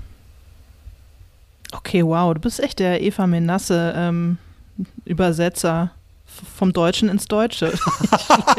Na, ich habe das Buch gelesen und ich habe es leider jetzt gerade im Moment Ah, okay. äh, vergessen. Es geht halt noch eine halbe Seite so weiter und ich hoffe, dass ich das einigermaßen zutreffend zusammengefasst habe, denn ich finde es überhaupt nicht hilfreich und ich finde es auch nicht zutreffend und ich finde es auch leider, das würde halt bedeuten, dass jeder, der irgendwie eigentlich nicht die Zeit hat, sich 24-7 aufs Schreiben einzulassen, das dann irgendwie auch gleich lassen kann. Ähm, und das wäre schrecklich und tragisch. Das stimmt. Ja, ich muss auch sagen, dass ich es immer noch nicht so ganz verstehe, obwohl du es jetzt so schön erklärt hast. Also insofern, sorry, Daumen runter, Eva Menasse. Für diesen Schreibtipp, Scheiße. oder? Ja, total, Ja. total. Nichts, also don't take it personally, aber ja. Ja. Jetzt kommt äh, Joyce Carol Oates. Die Leute glauben, ich schreibe den ganzen Tag, dabei schreibe ich den ganzen Tag nur um. super unhilfreich, Joyce. Behalt's für Ja. Mhm. dich. Wirklich, ganz ehrlich. Niemand. Wen? Da hinten fährt der Bus mit den Leuten, die es interessiert. Elif Schafak schreibt oder sagt, als Schriftsteller, gendert nicht, sind wir von Wörtern fasziniert, aber vielleicht noch mehr von den Stellen dazwischen, von der Stille. Wir interessieren uns für die Dinge, über die wir in einer bestimmten Gesellschaft, in einer bestimmten Zeit nicht reden können. Na, nee, Kitsch, sorry, kann ich nichts mit anfangen. Daumen runter von mir. Es sei denn, du erklärst es mir jetzt und dann ändere ich meine Meinung. Naja, ich glaube, dass also einerseits verstehe ich, dass Elif Shafak das als ähm, türkische Autorin, die vom Erdogan-Regime und von der ähm, patriarchalen äh, religiösen Struktur großer Gesellschaftsteile da äh, unterdrückt und äh, teilweise sogar verfolgt wird, dass sie sagt, ihre Literatur muss von Dingen handeln, von denen sie in bestimmter Gesellschaft nicht sprechen kann.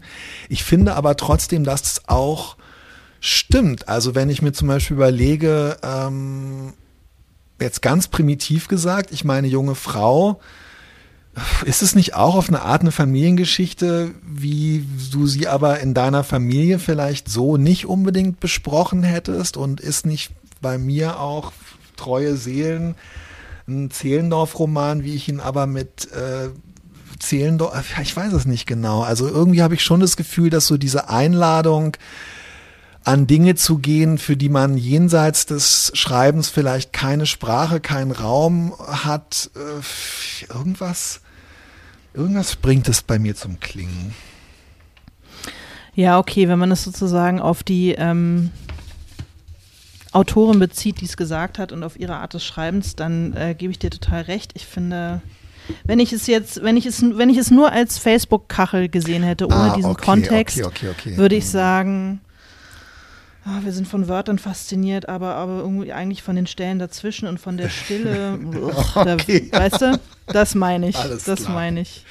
Also ich möchte es, ähm, ja, ich schäme mich jetzt natürlich ein bisschen, weil äh, in dem Kontext dieser Autorin ist es, äh, meint es natürlich was anderes. Ja, aber wir, ich gebe dir, ich Kontext. dir total recht. Wir reden ja auch hier, wir, wir wollen es ja für uns anwenden und es besteht nicht den Facebook-Kacheltest. Man muss es einfach so sagen. Nee. Weil es Aber ich, ähm, aber ich geniere mich jetzt, dass ich so, so spontan heftig reagiert habe. möchte das zurücknehmen hiermit. Du, wenn du auf der Seite des Erdogan-Regimes bist, es ist ein unpolitischer Podcast und ein liberaler Denke, dafür bin Podcast. ich Wir bekannt. haben hier für alle, für Dafür bin ich bekannt. es gibt gute Leute auf beiden Seiten. Sexy und bodenständig ist 50, alter weißer Ja. Mann. Kann auch mal einen raushauen. Alter, alter weißer Podcast. So, Oh, jetzt kommt deine Lieblingsautorin. Nee, weiß ich nicht. Hm. Joan Didion. In vieler Hinsicht ist Schreiben der Akt, ich zu sagen, sich anderen aufzudrängen, zu sagen, hör mir zu, sieh es wie ich, ändere deine Haltung. Es ist ein aggressiver, geradezu feindlicher Akt. Haben wir es auch eine Nummer kleiner, Joan? Ja, ein bisschen arg, ne? Aber es ist natürlich was dran. Entlastend ist es nicht, Es- weil es einem eher Angst macht, finde ich. Ja, es, es, es klingt tatsächlich sehr aggressiv, aber ähm, vielleicht zu sagen, es ist ein Akt, ich zu sagen und sich anderen aufzudrängen, äh, also und zwar positiv gesehen, ähm, keine so schlechte. Also sie formuliert es ja eigentlich nicht als Tipp, aber vielleicht, wenn man es als eine Art Empowerment äh, lesen kann und zu sagen, ist vollkommen okay. Okay, du hast äh, recht, ja. Mit deinem Schreibakt Ja. zu sagen, hallo, ich, Ja. ich dränge mich dir auf und, äh, und zwar mit Recht. Weil mein Shit ist gut. Total, du hast total recht. Ja, das finde ich auch gut. Ich habe jetzt gerade ein bisschen schlechtes Gewissen, weil mir nicht einfällt, wie dieses eine Mädchen heißt, was gerade habt. Guckt ihr gerade deinen Song? Nee, leider nicht. Es kommt jetzt es ist ja so eine Zeit, wo bei uns irgendwie gerade komplett andere Sachen stattfinden. Da Uhrzeitmäßig. gibt es ein, ähm, ein Mädchen, was so eine Femin, äh, äh, Quatsch, es gibt so zwei, drei Mädchen, die so ganz coole feministische Songs haben und der eine Song, in dem einen Song äh, kommt halt dieses Teile vor, leise Worte werden laut und dass man sich halt diese Freiheit überhaupt nehmen muss und sich hinstellen muss. Und du hast recht, wenn man das nicht, ich habe das halt gleich mit meinen Schuldgefühlen und äh, so weiter als so ein, oh ja, nee, es ist auch echt ganz schön hart und man muss immer so ich sagen und irg. Aber das ist, ja, lass es uns als Empowerment sehen und dann beide Daumen rauf. ja, also äh, der, das Ende mit, es ist ein aggressiver, geradezu feindlicher Akt, finde ich ein bisschen arg. Aber ähm, das davor, würde ich sagen, ja, geht klar. Im nächsten, der, also das nächste würde ich sagen, ähm, von, von Antonia Baum, das muss man dann auch noch ein bisschen in Kontext setzen. Aber sie sagt in diesem Buch, schreibt in diesem Buch, womit beginnt Schreiben? Mit einem Problem, einem Konflikt, einem Schmerz. Als weiblich gedachter Schmerz, nee, ja doch, entschuldige, es ist ganz schwer zu sagen, ich lese nochmal von vorne vor. Womit beginnt Schreiben? Mit einem Problem, einem Konflikt, einem Schmerz. Als weiblich gedachter Schmerz verläuft entlang der Grenzen des Körpers oder hat dort zumindest seinen Ursprung. Hm, Verstehst du, warum ich das hier raufgebracht habe, auf diese Liste? Ähm, Darf ich dir erklären? ja, ich musste bitte. die 50 voll kriegen. Nein, das ist es nicht der Grund. Im Gegenteil, ich fand es, ich hatte es so gelesen, es ist ja nun auch wirklich ein Buch, in dem Autorinnen wirklich über das, in, wenn man es so, ja, über das, über weibliches Schreiben, über Schreiben in der traditionellen, weiblich definierten, markierten Rolle als Frau und so weiter in der Gesellschaft, wie sie ist, heute schreiben. Ich fand es total interessant, weil das eigentlich, also sie schreibt dann, ähm, berührt ganz andere Punkte, aber ich fand diese Gedanken total interessant. Ähm, es ist halt immer so, diese Äußerung, also dieser, dieser klassische Schreibtipp, ja, wo ist denn der Konflikt? Sie sagt ja hier auch, Schreiben beginnt mit dem Konflikt. Mhm. Man hört es ja auch ganz oft, ja, Schreiben, wo, wo ist denn der Konflikt zwischen deinen Figuren? Was hat die denn für einen Konflikt? Die muss ja diesen Konflikt zwischen dem Want und dem Need haben und so weiter. Oder die Figuren, die Figur braucht noch einen Antagonisten, damit die einen richtigen Konflikt haben. Und ich finde, es wird dann oft so sehr konstruiert und verkopft wenn man anfängt, sich über sowas so Schreibtipp, schreibhandwerklich Gedanken zu machen. Und ich finde es hier total toll, dass im Grunde genommen lese ich das, was Antonia Baum hier sagt, so, dass man sich vielleicht als Autorin, auch als Autor fragen kann, ja, über welche Art von Schmerz schreibe ich eigentlich? Wo hat die ihren, ihren, wo hat dieser Schmerz seinen Ursprung. Ursprung? Und das ist zum Beispiel bei dir, bei junge Frau, ist es ja ganz klar, das sind so ähm, in der Vergangenheit erfahrene Verletzungen, die mit, ähm, ja, mit dem Scheitern an, äh, an, an Rollenansprüchen und so weiter zu tun haben. ähm, die mit enttäuschten Erwartungen und also es, letztendlich ist es ja so, du führst, du hast nicht Konflikte konstruiert, sondern du hast dir genau überlegt, woher kommt dieser Schmerz und ja. ähm, also der Gedanke, woher kommt eigentlich der Schmerz, das finde ich einen total guten und praktischen Schreibtipp, gerade wenn man so das Gefühl ja. hat, man neigt vielleicht oder man läuft Gefahr, zu ähm, technokratisch irgendwelche äh, der Antagonist und der Protagonist äh, Schemata abzunudeln. Antonia Baum. Ich finde Antonia Baum super und das, ähm, du hast recht, so wie du es erklärt hast. Ich glaube eben auch, dass es ganz oft ein äh, dann der entscheidende Impuls ist, überhaupt anzufangen, ist irgendein Schmerz. Ein Schmerz, genau. Und wirklich äh, sich eben auch bei diesem total abgenudelten ähm, Autor, AutorInnen-Workshop, äh, äh, Schlagwort Konflikt, wirklich zu überlegen, nicht, es geht nicht um den Konflikt, sondern es geht um den Schmerz. Ja. Danke, Antonia. Der nächste, das nächste äh, Ding ist auch von ihr. Ich glaube, Antonia Baum ist die einzige Autorin außer Truman Capote, die hier zweimal auftaucht. äh, und Chuck. Äh, Ach ja, Chuck Wendig. hier, Olle Chuck. Genau. Ja. Vielleicht finden Sie es komisch, dass ich, wenn es um eine so stark romantisierte Tätigkeit wie das Schreiben geht, so offiziershaft von Effizienz und Stringenz rede. Aber die Sache ist die, wahrscheinlich bin ich tatsächlich mehr und mehr ein Offizier geworden und würde, wenn ich keiner wäre, überhaupt nicht mehr zum Schreiben kommen. Ja, da, äh, das ist, da ist wieder die Disziplinsache. Ich glaube, wenn man es ernst meint und ernsthaft betreiben will, muss man sich eine Selbstdisziplinierungsroutine ähm, zulegen. Ja, und keine Angst vor Effizienz. Also sich das ganze Jahr immer ja. nur as in the chair hinzusetzen.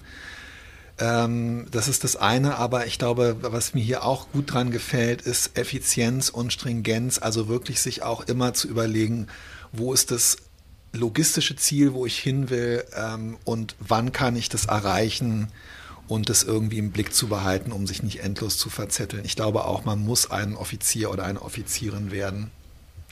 Es ist sad, aber Daumen hoch. Mhm. Und es ist für mich das genaue Gegenteil hier am Ende, äh, das nächste, äh, die, äh, Hilary Mantel oder Hilary Mantel äh, sagt, ähm, ein Roman wächst nach einem komplexen, verborgenen Plan, einem Plan, der erst am Ende sichtbar wird. Das ist für mich genau das Gegenteil. Also das sind so Sachen, wo ich mich auch, ich ist wirklich eine Autorin, die ich wahnsinnig bewundere. Aber ich frage mich äh, selbst im Rahmen eines Essays, der von einem angefordert wird, wie kommt man dazu, solche komischen Sätze zu schreiben und solche Sachen zu verbreiten? Es ist so, oder not helpful, ja, Hillary. Ja, es ist auch, ja, das stimmt. Wobei ich, ähm, äh, kurz hat es was in mir angesprochen, dass ich, ähm, nachdem ich junge Frau beendet habe, äh, tatsächlich beim okay. nochmal durchlesen sind mir Parallelen oder sagen wir mal Dinge aufgefallen, die so im Text parallel laufen, die mir beim Schreiben nicht so bewusst waren, wo ich dachte, ah, guck mal da, das ist ja, da gibt es ja, hm, okay. eine da gibt's ja eine Struktur, da gibt es ja eine Struktur, die gar nicht so beabsichtigt war, aber sich jetzt trotzdem zeigt. Ich weiß aber nicht, ob das damit gemeint ist. Mit dem geheimen, verborgenen Plan. Es klingt schon ein bisschen Facebook-kachelig. Gebe ich zu. Hier kommt jetzt, ähm, ach nee, du bist dran. Sorry. Sorry. Jetzt kommt äh, Sibylle Berg. Jedes fertige Buch ist ein gescheiterter Versuch. Ähm, ja. Ach, ich weiß nicht. Für mich ist es ein bisschen zu ich gewollt äh, Rock'n'Roll, ein paar Power Chords hier jetzt mal rausgehauen. Ich finde es zu negativ. Also ich klar, jedes fertige Buch ähm, hat Stellen, die äh, besser sein könnten. Es, es, es, kann nie das perfekte, man kann nie das perfekte Buch schreiben. Aber ich finde es ein bisschen negativ. Ich würde es nicht als gescheiterten Versuch bezeichnen wollen. Ich glaube, sie meint sowas wie Walter Benjamin, das Werk ist die Totenmaske der Konzeption, also dass man irgendwie nie. Ja. Aber ich weiß auch nicht, ich finde es so ich bin da eher bei dir. Also ja, das stimmt. Sie hat natürlich grundsätzlich recht und es ist auf eine Art auch, also es, sagen wir mal so, Daumen hoch für Entlastung ja. beim Schreiben, weil selbst Sibylle Berg sagt, alle ihre Bücher sind gescheitert. Es ist entlastend. Und gleichzeitig ist halt das entstehende, das am Ende entstandene Buch doch manchmal gelingt sogar mehr, als man dachte, das gelingt. Und das finde ich ist auch ja. äh, schon, vielleicht kann man auch so die Hilary Mantel ins, ähm, ins Entlastende wenden. Manchmal stellt sich erst am Ende raus, wie gut das Buch eigentlich wirklich geworden ist, weißt du? ja, genau. Jetzt kommt Jennifer Egan. Das bin, da bin ich dran, sorry. Ah, du bist dran. Okay, okay, bitte, bitte, bitte. Wenn ich Fiction schreibe, vergesse ich, wer ich bin und wo ich herkomme. WTF. Nee. Nee, wenn ich besoffen bin, vergesse ich, wer ich bin und ich, wo ich herkomme und nicht mal dann, ehrlich gesagt. Ich auch nicht und ich finde, es ist auch so ein, so ein Anspruch an Selbstauflösung, Entgrenzung, im Text aufgehen. Das ist so viel erwartet und man liest es dann auch vielleicht als angehende Autorin oder so und denkt so, wow, das hat Jennifer Egan, bei der ist es so. Warum ist es bei mir nicht so? Ja, ich glaube, Jennifer hat übertrieben in dem Moment vielleicht auch ein bisschen.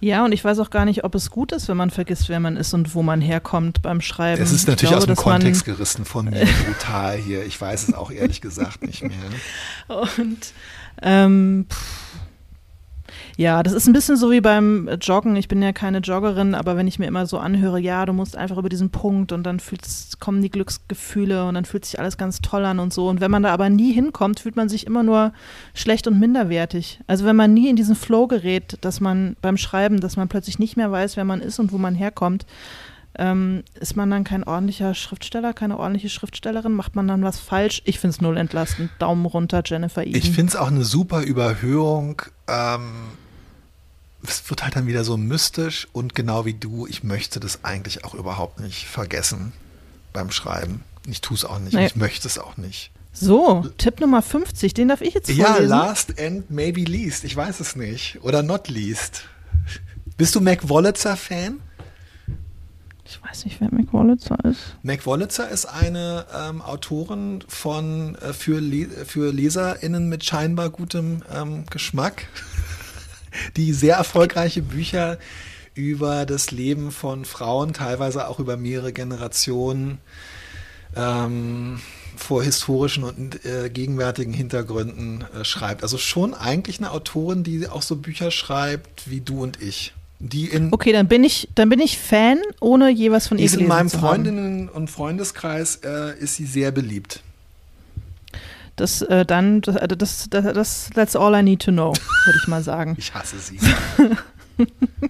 Beim Schreiben stelle ich mir die Frage, die der Leser dem Schriftsteller unweigerlich stellt. Warum erzählst du mir das? Es muss einen erotischen Reiz geben, das Gefühl, das Buch ist heiß. Es enthält Informationen, die man unbedingt braucht. Ah, schade, gut angefangen, am Ende verkackt. Also bis zu der Sache mit dem erotischen Reiz würde ich, Reiz würde ich sagen, ja, absolut. Also warum erzählst du mir das? Ich habe das extra ist, für dich da hier mit auch aufgeschrieben, weil ich wusste, dass du ähm Warum, warum, warum erzählst du mir das, ist tatsächlich eine äh, ne, ne Frage, die man als Schriftstellerin beantworten soll, auch in seinem Schreibprozess, wenn man an seine LeserInnen denkt. Aber das mit dem erotischen Reiz, come on. Also, nee, sorry. Das Buch ist heiß. Das ist heiß. Kein Buch hat für mich einen erotischen Reiz. Tut mir leid. Ich, ja, ich, also ich musste dabei so ein bisschen an diese, ähm, ich weiß nicht mehr, von wem war das mit dem, jedes Kapitel muss ein Goldstück oder einen, einen kleinen Schatz äh, in sich tragen irgendwie. Ein Golden Nugget? Ich glaube, das war auch John Le Carré. Golden Nugget, ja, das hast du mal hier ja. erzählt. Ich glaube, sie meint das ähm, sehr gut und sehr hilfreich und sehr praktisch, wirklich so für den Alltagstest, äh, sich jemanden vorstellen, der einem sagt, ähm, warum erzählst du mir das? Ja, vielleicht. Nicht mal da bin ich mir so richtig sicher. Ich finde es eigentlich eher ich finde eigentlich, dass eher ein schönes Buch eins ist, wo man sich vielleicht eine Zeit lang auch gar nicht sicher ist, warum jemand einem das erzählt. Und wenn ich dann sowas schreibe, dann möchte ich eigentlich auch als Autor nicht die ganze Zeit unter Druck gesetzt werden. Und wenn ich mir vorstelle, ich erzähle dir irgendwie eine etwas ähm, längliche Anekdote und du guckst mich die ganze Zeit fragend an oder unterbrichst mich mit, warum erzählst du mir das, dann habe ich sofort keinen Bock mehr, was zu erzählen, ehrlich gesagt. Okay, dann werde ich das in Zukunft äh, nicht mehr machen, Till. Oh Mann. sondern es einfach stillschweigend rausschneiden hinterher. Ja, ich habe ich hab echt diese Woche ja schon getwittert, dass es irgendwie äh, ehrenlos wird und habe auch einer ähm, unserer HörerInnen, die äh, geschrieben haben, gesagt, dass der Podcast diesmal irgendwie doppelt oder dreifach oder endlos wird. Äh, ich glaube, wir haben nicht zu viel versprochen, dass sie länger Ja, angeht. aber ich finde, ey, komm, zur 50. Folge dürfen wir ja wohl mal so lange ablabern, wie es sonst nur die Dudes von der Zeit dürfen. Wir könnten jetzt einfach immer ewig so Das weitermachen. stimmt, absolut, ja. Ja. Und wer keinen Bock mehr hat zuzuhören, der lässt es ja eh ab Schreibtipp 25 spätestens. Ich finde es ein bisschen schade, dass jetzt der letzte Schreibtipp so ein bisschen so, meh, war. Also jetzt nicht so richtig kacke, aber auch nicht so richtig doll. Ich wollte halt unbedingt das Wort Erotik nochmal, also die, die Wendung Ah. erotischer Reiz nochmal reinbringen. Ähm, ich weiß wirklich, also ja, äh, das war ist alles ganz schön random, was ich hier so zusammengesucht habe. Aber ähm, Ich finde, das hast du sehr gut gemacht. Verschenkbuch, Und, ähm, Verschenkbuch wann? ja, Das sexy und bodenständig Kompendium. sexy und bodenständige Ja. äh, Schreibtipps. Einfach nur diese 50 Tipps und dann einfach so ein Symbol Daumen rauf, Daumen runter. Lass uns das angehen. Das ist ja schon fertig. Oder wir machen quasi. jetzt, wir machen jetzt, wir machen jetzt statt Tasse, machen wir so eine Postkartenserie, wo wir einfach Facebook-Kachel Schreibtipps im sexy und bodenständig Design vertickern oder so. Apropos, hat eigentlich noch mal jemand angerufen? Ach, ja, ja. Anja hat nochmal angerufen. Anja, unsere Lieblingshörerin. Ja, und Anja, unsere Lieblingshörerin, glaubt, glaube ich, dass wir uns über sie lustig gemacht haben, als wir sie so, so gefeiert haben. Es, es ist so typisch, wir beide sind ja auch so Leute, die immer denken, oh, hoffentlich hat, ist niemand sauer auf uns und hat uns falsch verstanden. Anja hat, äh, wir haben so wahnsinnig gefeiert, dass Anja gesagt hat, sie hat, äh, ist bei, ähm, hat unsere Bücher noch nicht gelesen, ist bei Benny Mama nicht reingekommen, mag keine Krimis und will keine Tasse, aber es, wir haben es wirklich total schön und ähm, wir, wir haben es echt ernst gemeint, als wir Anja unsere Lieblingshörerin äh, genannt haben, haben es null, null falsch verstanden. Nein, wirklich überhaupt nicht, Anja. Und ähm, wir wissen das nämlich beide zu schätzen, wenn man unseren Podcast gerne hört ähm, und auch anruft, um uns das zu sagen, auch wenn man keine Tasse will. Und, ähm, Es gibt ja auch keine ja. Tassen mehr. Nee, Tasse ist vorbei. Und wir schreiben ja auch, ehrlich gesagt, Bücher nur, ähm, um Podcasts machen zu können, um irgendwie so, eine, so einen Pretext, so einen Vorwand zu haben, podcasten zu können. Zumindest bei Genau. mir so. Ich bin allerdings auch kein Bestseller-Autor insofern. auch wenn. Noch nicht, das ist ja. Das ist ja du lustigerweise, ich, äh, ich gelte ja als Bestseller-Autor. Äh, böse, äh, böse Zungen könnten auch sagen, der selbsternannte Bestseller-Autor, weil ähm, es ist wirklich eigentlich jetzt gerade im Zusammenhang, äh, wo ich äh, Zeit mit dir verbringen darf als Bestseller-Autorin, ein bisschen peinlich, äh, weil auch jetzt dieses ähm, Depressionsbuch von mir, ich habe gesehen, dass die Presseaussendung vom Rowold Verlag, dass da auch im Betreff steht, sein persönlichstes Buch, Bestseller-Autor Till Rether über seine Depression. Und irgendwann tauchte diese Formulierung nämlich mal im Pressetext äh, vom ZDF zu der Danowski-Verfilmung auf. Und ich muss sagen, da ist also, und ich finde es darum gut, dass du das wieder jetzt wirklich richtig ähm, mit professionalisiert Leben hast, mit ja, Leben das füllst. ist mit Leben fülle. Die, die Begrifflichkeit war da schon ganz schön aufgeweicht worden. Das muss ich mal wirklich ganz ehrlich und ganz selbstkritisch sagen. Und ich, äh, Es gibt ja jetzt auch, das wusste ich dafür. nämlich gar nicht. Es gibt ja jetzt auch nicht nur ähm, äh, die Spiegel-Bestseller-Aufkleber auf den Büchern, sondern es gibt auch Aufkleber für dann das nächste Buch, das ja noch kein Spiegel-Bestseller ist. Da kannst du das ja noch nicht draufkleben. Aber du darfst wohl offenbar Ja, ja. den Aufkleber äh, Spiegel-Bestseller-Autor oder Autorin. Ja. Nee, wahrscheinlich wird nicht gegendert. Wahrscheinlich beim Spiegel ist man immer Autor draufkleben. Auch wenn das eigentliche Buch, auf dem das Ding klebt, eben noch kein Spiegel-Bestseller ist. Insofern ist dieser ganze Begriff sowieso komplett ähm, für den Arsch. seitdem ich ähm, Geschichten für die, äh, für die Bücher ähm, von äh, Dietmar Bittrich beisteuere, für die Kurzgeschichten-Anthologien, ähm, bin ich zumindest in solchen Taschenbüchern, wo dann immer schon, wenn ich äh, meine Belegsexemplare bekomme, ist dann immer schon, weil Dietmar Bittrich mit seinen äh, Werken schon mehrfach auf Bestsellerlisten gestanden hat. Ich krieg also, mache den die Umschlag auf und die Bücher sind noch nicht mal erschienen und schon steht drauf äh, Spiegel Bestseller Autor. Ja. Ist, und du, Ja, bis an dein Lebensende wird auf kann auf allem, solange der Verlag irgendwie bereit ist, ich glaube, die müssen so eine Lizenzgebühr für diese Aufkleber zahlen. Ja. Solange das läuft, ähm, kannst du überall, du kannst diese Aufkleber auch auf deine Weihnachtsgeschenke machen, du kannst sie auf die Stullenpakete deiner Kinder kleben, wenn du, wenn die in die Schule gehen. Ich kann, ich mache das. An meinem Kühlschrank hängt das Spiegel-Bestseller-Plakat mit meiner Das würde ich mir als wäre logisch, Chartplatzierung. logisch, ey. und ähm, hätte ich so eine, also weil hätte ich so eine, so eine, so eine, so eine Kleb Kleberolle mit so Klebis, weißt du, so ja, früher. ja, wenn daran habe ich, das habe ich auch. Früher, wenn gedacht. man im, äh, bei seinem Schülerjob im Supermarkt die Paradiescreme ausgepreist hat, mit diesem komischen Gerät, wo man dann Oh ja, ja, Ähm, ja, ja. 2,95 Mark und so weiter. Wenn ich sowas hätte, würde ich das überall, würde ich auf alle Dinge, die ich besitze, würde ich diesen Spiegel-Bestseller Deine Zahnbürste. Papa drauf machen. Klar, vielleicht lasse ich mir tätowieren.